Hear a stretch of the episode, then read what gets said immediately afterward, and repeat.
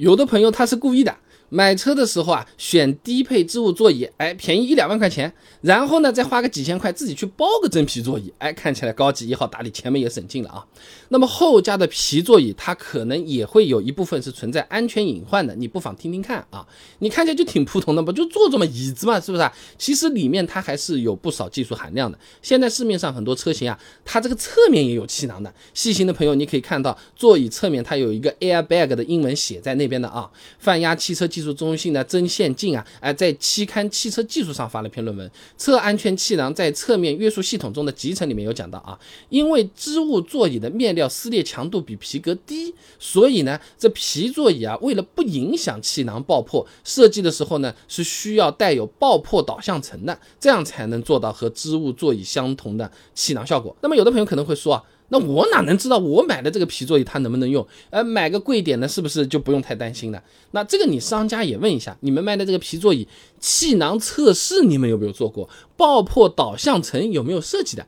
而且呢，即使这个商家和我们说他们做过很多试验啊，都设计优化过的，你放心好了。那么在原本的座椅上再包一层皮座椅，也会给气囊的展开增加不少难度的啊。如果真的遇到事故，气囊没有展开或者展开慢了，都是会影响我们。人身安全的，那除了安全方面的影响啊，后加的皮座椅它的质量啊，哎有好有坏，参差不齐啊。那国内轻工业行业标准也有 QBT 幺三三三二零幺零上面也规定，面层材料百分之九十以上使用头层皮革才允许标注真皮。那某宝上面看了一下在卖的皮座椅啊，呃某个月销一千的产品名称详情页它都说的。自己是真皮，参数我看了一下，主要的表层材质含量只有百分之五十一到百分之六十。那这还没完啊，整个座椅呢，它只有背部、屁股接触的这个部分，哎，才是所谓的那个真皮材料，其他部位它用的叫耐磨皮。哎，这什么东西啊？哎，图画人造革啊。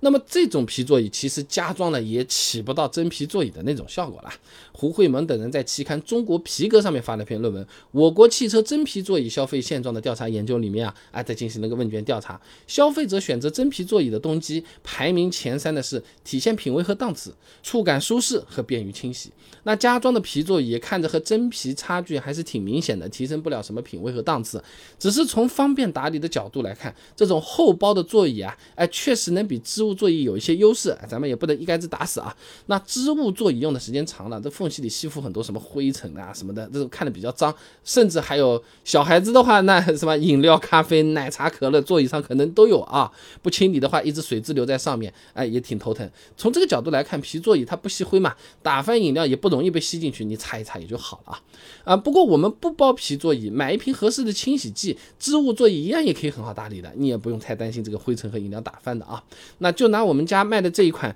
备胎说车内饰清洗剂给各位朋友做个实际的清洗测试啊。我们找来一两家用车，这个小伙伴呢平常用车是比较随便的，织物座椅上污渍还挺多，把我们家的这个内饰清洗剂喷在毛巾上，稍微用点力擦拭几遍，污渍就可以清除掉了。那座椅的一些死角，我们也送了刷子的，先喷一点清洁剂，然后配合刷子刷一遍，哎，死角凹槽也是可以清理的。而且呢，不仅能清洗座椅、中控台和吸附在汽车顶棚的脏东西，我们也测试了一下，清洁效果也不错。那除了清洁以外，它还有杀菌功能，检测报告也是有的。广东省生物分析检测中心进行的专业测试，哎，对生活中常见的金黄色葡萄球菌、大肠杆菌、白色念珠菌杀菌率达到百分之九十九点九九啊，这杀菌效果大家是可以放心的。有兴趣的想要尝试的朋友，不妨点击下方购物车入手一瓶。